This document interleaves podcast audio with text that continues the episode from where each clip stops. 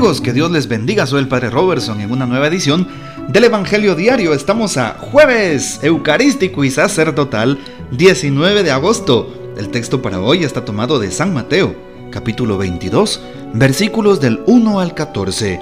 En aquel tiempo volvió Jesús a hablar en parábolas a los sumos sacerdotes y a los ancianos del pueblo diciendo, el reino de los cielos es semejante a un rey que preparó un banquete de bodas para su hijo. Mandó a sus criados que llamaran a los invitados, pero éstos no quisieron ir. Envió de nuevo a otros criados que les dijeran, Tengo preparado el banquete, he hecho matar mis terneras y los otros animales gordos, todo está listo, vengan a la boda. Pero los invitados no hicieron caso. Uno se fue a su campo, otro a su negocio, y los demás se les echaron encima a los criados, los insultaron y los mataron. Entonces el rey se llenó de cólera y mandó sus tropas que dieron muerte a aquellos asesinos y prendieron fuego a la ciudad. Luego les dijo a sus criados, La boda está preparada, pero los que habían sido invitados no fueron dignos. Salgan pues a los cruces de los caminos y conviden al banquete de bodas a todos los que encuentren. Los criados salieron a los caminos y reunieron a todos los que encontraron, malos y buenos, y la sala del banquete se llenó de convidados. Cuando el rey entró a saludar a los convidados, vio entre ellos a un hombre que no iba vestido con traje de fiesta y le preguntó, Amigo, ¿cómo has entrado aquí sin traje de fiesta? Aquel hombre se quedó callado. Entonces el rey dijo a los criados, átenlo de pies y manos y arrójenlo fuera a las tinieblas. Allí será el llanto y la desesperación, porque muchos son los llamados y pocos los escogidos. Esta es palabra del Señor, gloria a ti, Señor Jesús. Muy bien, ¿qué podemos entonces afirmar al respecto del texto bíblico que hemos eh, compartido en este día? Primero, pues darnos cuenta del contexto que se vivía. San Mateo escribe para aquellos judíos que se están convirtiendo al cristianismo. Tienen bien presente la Torá, la ley, el Pentateuco, que son los, las tres palabras son sinónimas para decirnos el tema de los cinco primeros libros de las Sagradas Escrituras. Por lo tanto, eh, su exigencia era bastante fuerte. Y aquí nos damos cuenta de cómo San Mateo señala algo importante. La salvación viene manifestada para Dios y su reino a través de una fiesta, de una boda, de un momento de gozo, de un momento de alegría. Sí, así es. Jesús nos presenta una visión optimista de su reino. Y justamente, si nos damos cuenta, Jesús eh, lo compara pues con una boda, con una fiesta, con la alegría de un banquete. Y por eso es que esta invitación se hace desde el Antiguo Testamento de manera especial al pueblo de Israel. Y como el pueblo de Israel no aceptó el encargo que Dios le dio, la misión que Dios le dio, la invitación que Dios le hizo a través de su Hijo Jesucristo, pues hasta hoy los judíos no aceptan que Jesús y todo su acontecimiento pascual fuera auténtico y que Él sea el Mesías, entonces rechazaron automáticamente la presencia de Dios en sus vidas.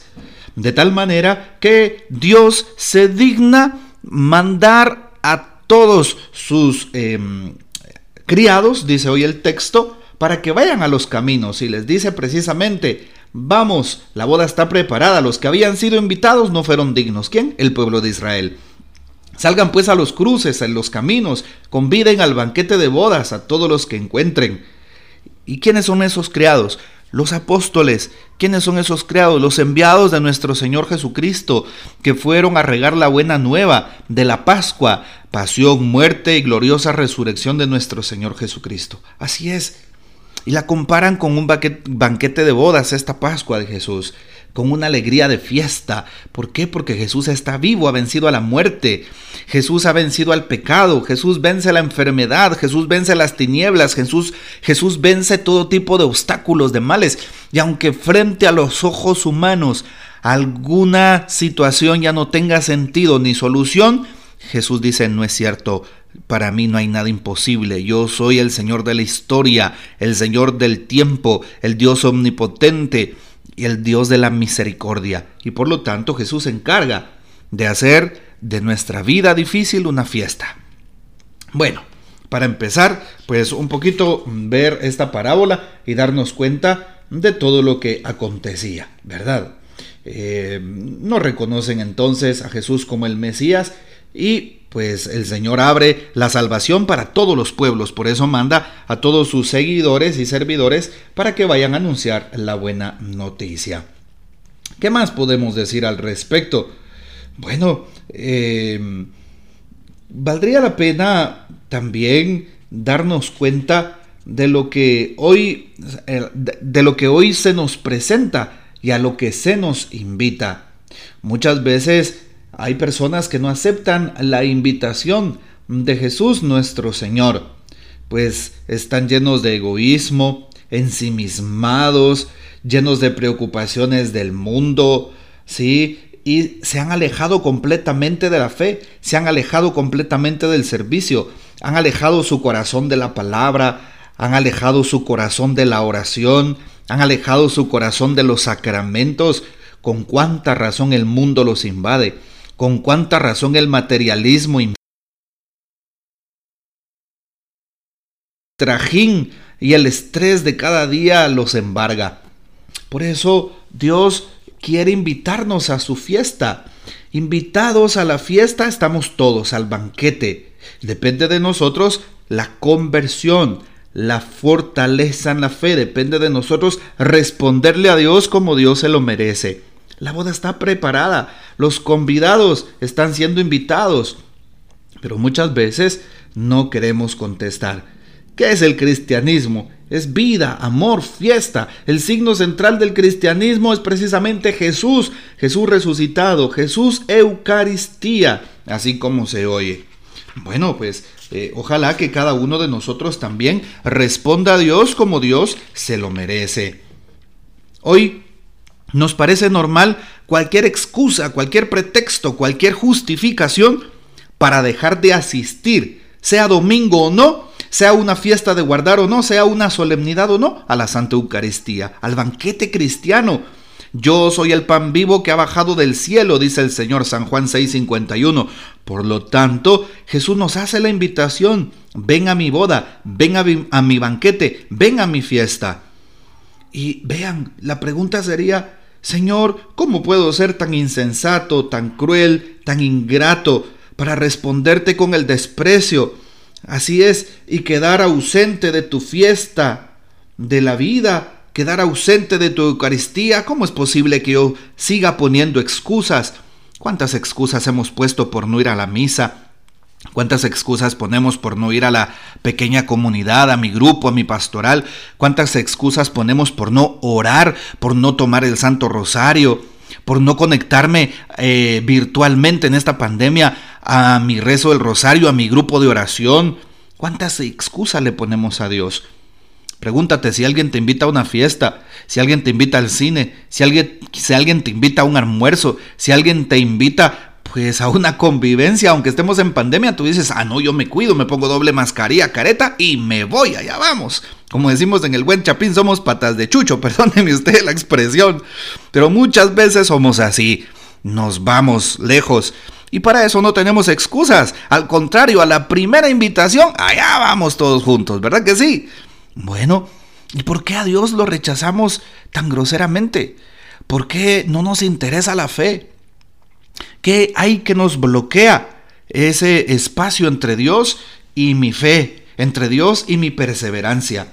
Por eso la invitación está hecha para que nosotros tratemos de seguir buscando a Dios y pidámosle al Señor, aumenta Señor mi amor por ti, a tu presencia viva en Eucaristía, a tu banquete, a tu fiesta, así como se oye. Y claro, para llegar a la fiesta del Señor necesitamos ir a comprarnos un smoking, necesitamos comprarnos, bueno, las damas un vestido, los hombres un traje, ¿sí? ¿Y a qué se refiere esto? En la última, en la última estrofa el texto nos eh, recuerda que el Señor entra a la fiesta de bodas. Sí, y de entre ellos, entre los invitados, mira un hombre que no iba vestido con traje de fiesta le pregunta, ¿cómo has entrado aquí sin traje? Pero como aquel se queda callado, entonces lo expulsa de la fiesta. ¿Cuál es ese traje? Ese traje que se nos pide para poder eh, estar en la iglesia, en la fiesta, en la presencia de Jesús. Claro que Jesús pone condiciones, por supuesto que sí. ¿Quién dice que no? La condición primera pues es el amor, la convicción de estar, la condición primera es el amor y la convicción de estar con Él, la convicción de nuestra fe. Podemos acoger la advertencia de Jesús sobre el vestido que se necesita, claro. No basta entrar a la iglesia o pertenecer a una familia cristiana, a un grupo, a una comunidad religiosa, a una pastoral, a un movimiento, a una cofradía. Se requiere una conversión y una actitud de fe constante y coherente con la invitación de Jesús. Jesús le pide a los suyos no solo palabras, sino obras y una justicia mayor que la de los fariseos. Entonces, ¿cuál sería nuestro traje de bodas? La fe. ¿Cuál sería nuestro traje de bodas? La esperanza, la caridad, las virtudes teologales desde el bautismo recibidas. Así es, una persona de caridad Va a tener el traje puesto porque va a ayudar a su prójimo, se preocupa por el hermano, visitar al enfermo, ayudar al que sufre. Sí, así es, preocuparse por las injusticias. Un traje de fiesta supone la fe puesta en Dios, en la vida de los sacramentos, en María, en los santos, en renunciar a lo que el mundo propone. Esa es la vida de fe. Una vida de fe es un compromiso con Dios, de participar en Eucaristía, de tratar de que mi familia participe juntamente conmigo, de ser una persona auténtica de fe eso es ponerse el traje de fiestas, de fiesta. Eso es vestir la camisola de Jesús. Hoy a ti Jesús te, te hace un reto. ¿Quieres vestir mi camisola? ¿Quieres ponerte mi traje de fiesta? Bueno, pues acepta justamente el reto que pongo en tu vida, la misión de la cual te hago encargado. Esta es la invitación de Jesús a través del texto bíblico. Reflexionemos, pensemos a qué me invita el Señor. Reflexionemos cómo hemos actuado últimamente. Reflexionemos si no hemos rechazado públicamente a Jesús o individualmente a Jesús o de cualquier manera. ¿Será que he rechazado la invitación del reino? ¿He rechazado la invitación a vivir feliz, a ser feliz? Este mundo nos engaña. Recuerda que Satanás es el príncipe del engaño, el tentador, así es. Sí, y por lo tanto nos engaña pensando que el mundo es hermoso, pensando que las cosas, las vanidades, eh, los bienes materiales nos van a hacer sumamente felices. Y eso lo que provoca es alejarnos de Dios. No te alejes de Dios. Hoy Jesús te invita a que llegues a su banquete de bodas. Participa en Eucaristía. Vete a confesar y comulga y verás que tu vida empezará a cambiar también desde la oración. Que el Señor nos bendiga, María Santísima nos guarde y gocemos de la fiel custodia de San José. No olvides hoy orar por el Papa, los obispos, los sacerdotes, que tanto lo necesitamos, y claro, por las vocaciones. Que el Señor nos bendiga y hasta mañana.